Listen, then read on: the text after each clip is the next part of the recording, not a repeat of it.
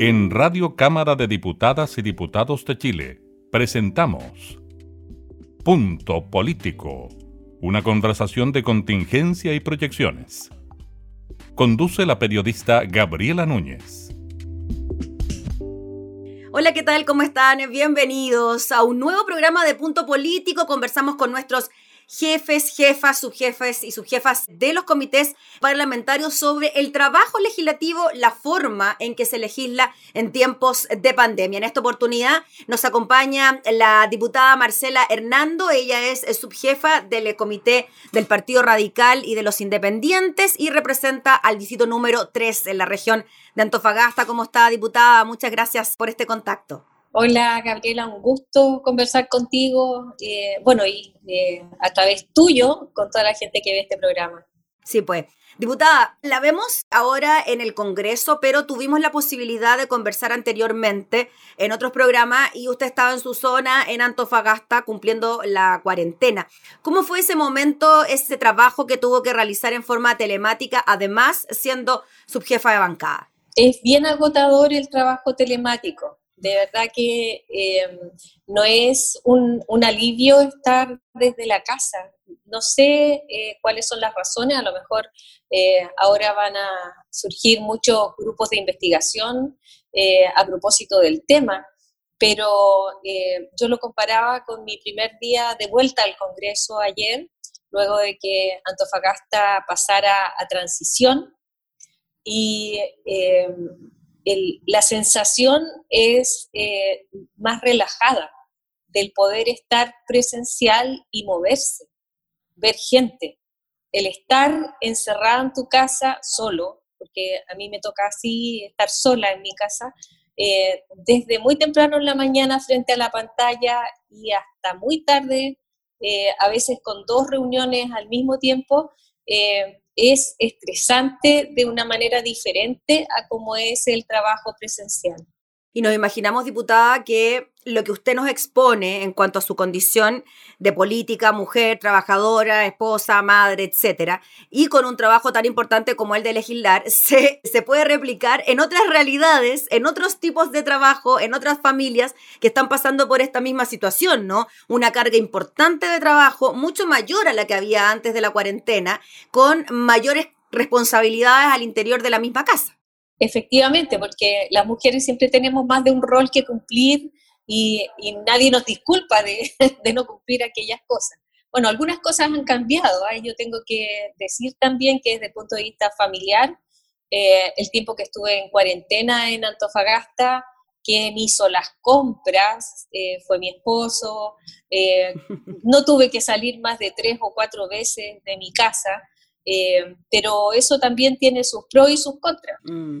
Diputada, y en cuanto a la coordinación legislativa en este año que ha sido tan particular, ¿cómo la ve usted? ¿Había mayor disposición, mayor rapidez quizás para agilizar ciertos proyectos que tenían que ver precisamente con la crisis por la pandemia?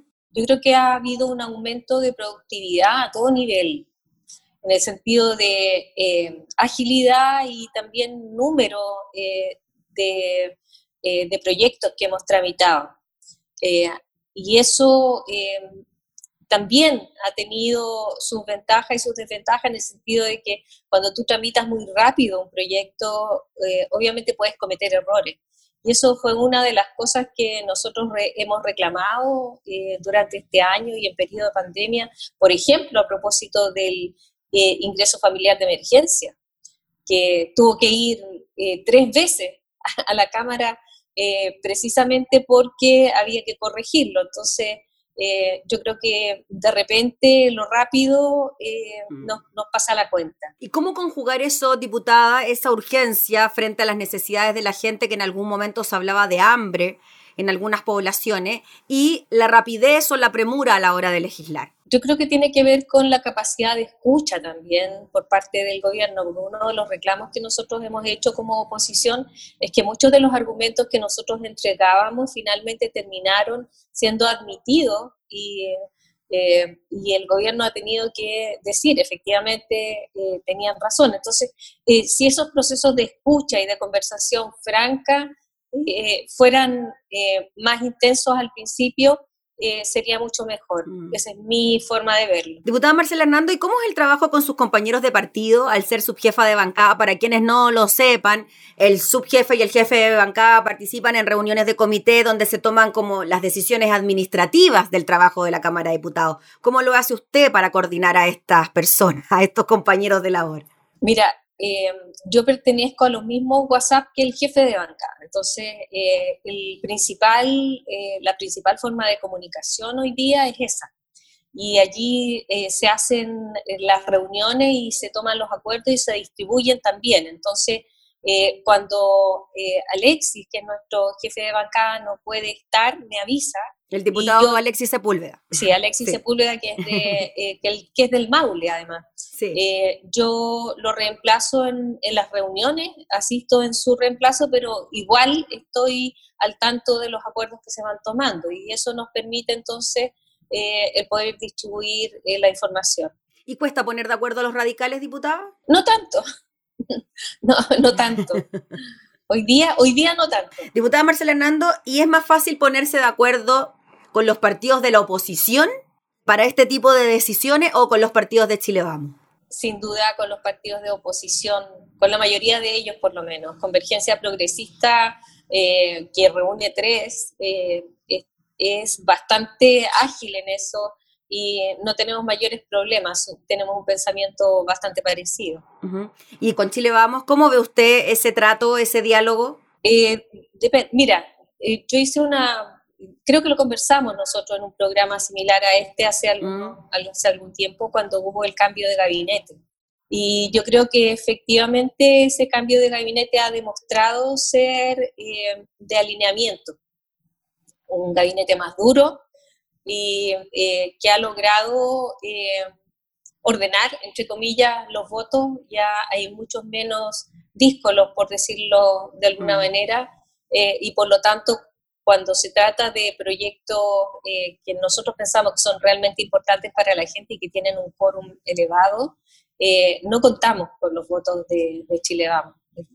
Definitivamente yo creo que va a ser muy difícil repetir una situación como la que tuvimos con el retiro del 10% de las AFP, en que contamos con varios votos de derecha, lo que nos permitió aprobar esa ley, si no, no podíamos. ¿Usted cree que un retiro de un nuevo 10% no tendría una aprobación como la que tuvo el primer retiro?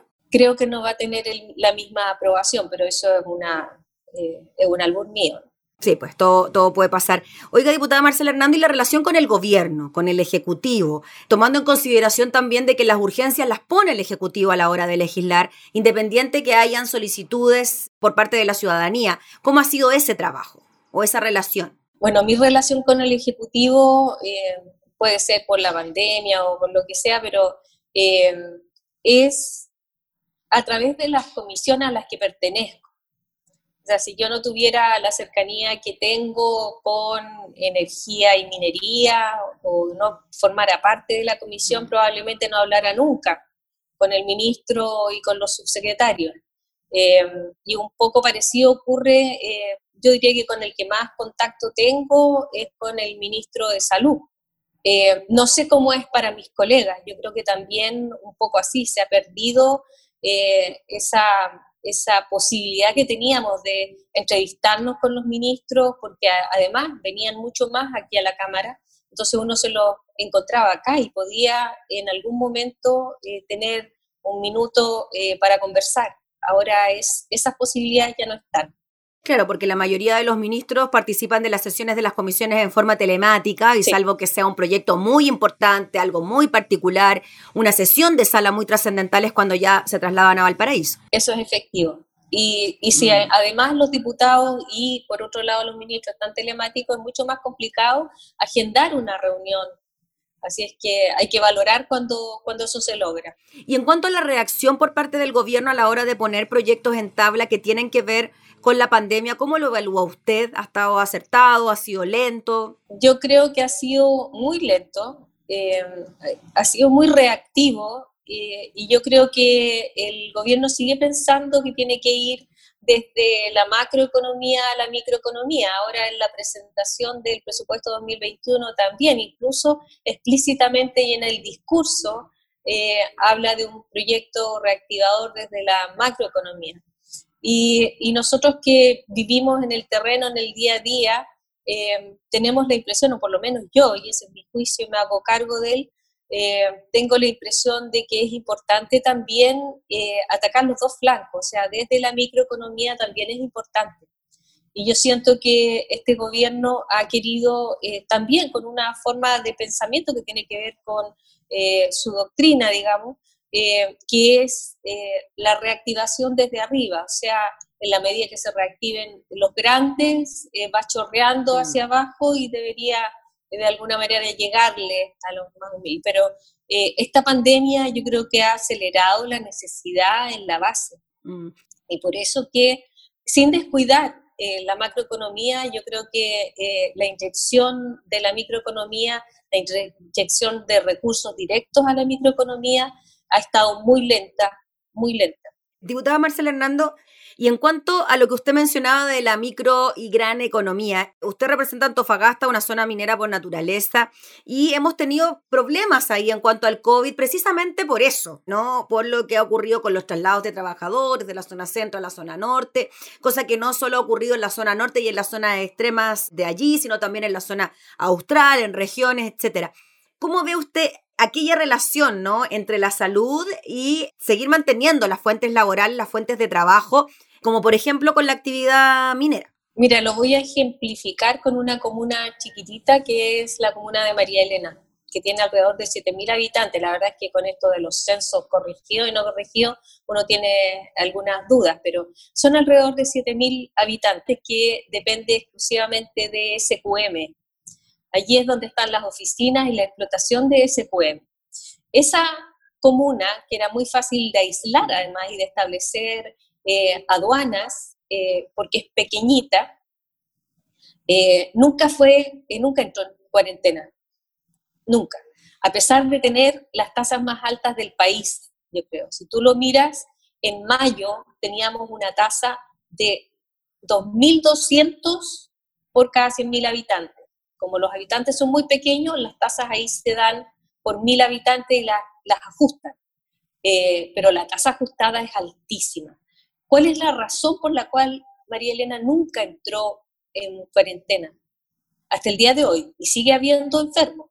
Mm. ¿Ya? En una comuna tan chiquitita, el que haya habido 15 fallecidos, eso habla también de eh, un predicamento, de un, de un criterio que no tiene que ver con criterios sanitarios a la hora de definir eh, cómo afecta eh, la pandemia en las diferentes comunas y lugares del país. Mm. Entonces, eh, como lo hemos dicho antes, nosotros somos zona de sacrificio. ¿Y usted cree que eso se replica en otras zonas también eh, del país? Eh, por poner un ejemplo, ahora Coyay, que entró, muy alejado de su zona, Coyay que entró en eh, cuarentena, no había tenido nunca cuarentena y conversaba con parlamentarios de la zona y me decía que claro, que las empresas salmoneras tampoco nunca habían detenido su producción ni su trabajo y la mayoría de los trabajadores venían de la zona central. Sí, hubo siempre criterios económicos a la hora de definir eh, cuáles eran los criterios. Y, por ejemplo, Antofagasta.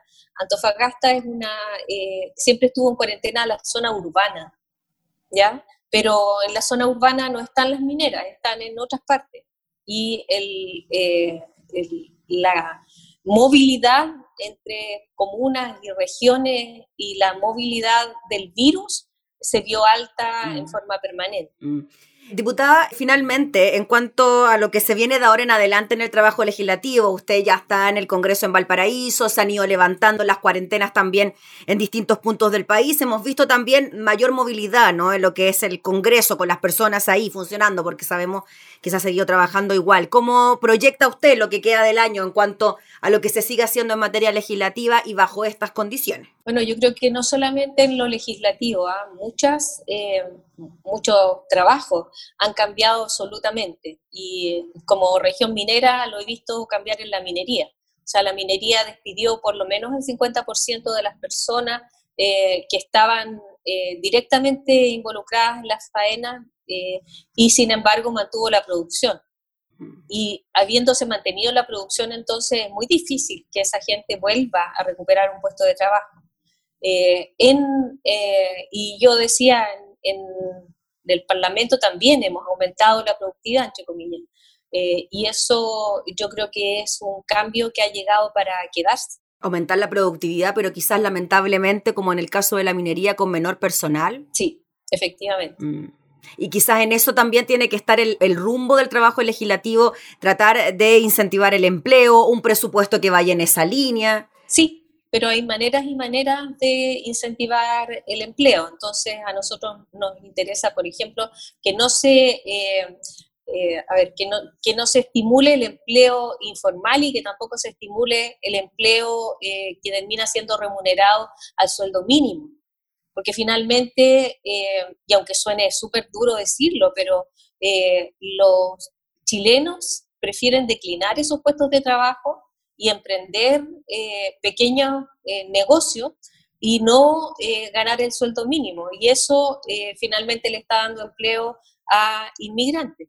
Ya pues, diputada Marcela Hernando, le agradecemos enormemente por este contacto para hablar de todos estos temas que tienen que ver con el trabajo legislativo en medio de esta primera pandemia, ¿no? Que nos toca vivir, ojalá sea la última, que no tengamos que pasar de nuevo por esto. Muchas gracias por su tiempo, diputada. Muchas gracias a ti, Gabriela, un gusto hablar contigo. Gracias. Adiós. Era la diputada Marcela Hernando en una nueva edición de Punto Político. Nosotros nos volvemos a reencontrar en una próxima oportunidad. Que esté muy bien. Hasta entonces. Esto fue Punto Político, una conversación de contingencia y proyecciones. Radio Cámara de Diputadas y Diputados de Chile, acercando las leyes.